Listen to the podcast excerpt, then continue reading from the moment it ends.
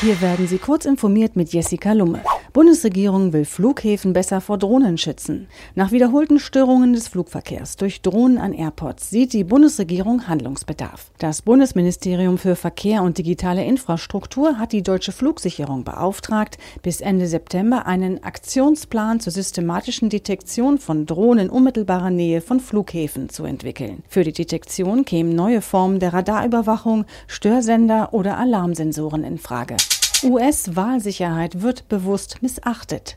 Mindestens acht US-amerikanische Bundesstaaten werden bei den nächsten Präsidentschaftswahlen 2020 trotz des offensichtlichen Risikos und jahrelanger Warnungen auf komplett papierlosen Maschinen abstimmen. Das geht aus einem neuen Bericht des Brennan Center for Justice der New York University hervor. Experten für Cyber und nationale Sicherheit sind sich da einig darüber, dass Stimmzettel aus Papier und Wahlprüfungen notwendig sind, um die Sicherheit der nächsten US-Wahlen zu gewährleisten. Wahlmaschinen dürften auf keinen Fall eine Internetverbindung haben, da sie sonst hackbar seien, warnt der Geschäftsführer der Election Systems and Software Tom Bird. DFB kündigt FIFA E-Sport-Wettbewerb an.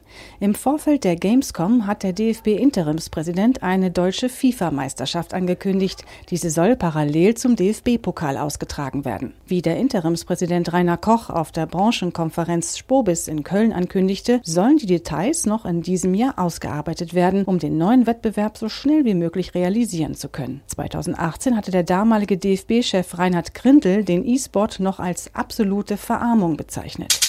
Apple gibt 6 Milliarden Dollar für Streaming-Content aus.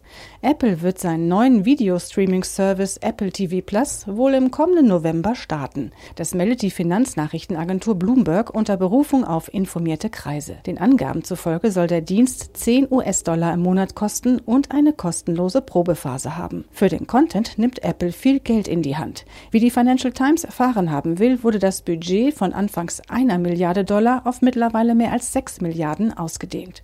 Diese und weitere aktuelle Nachrichten finden Sie ausführlich auf heise.de.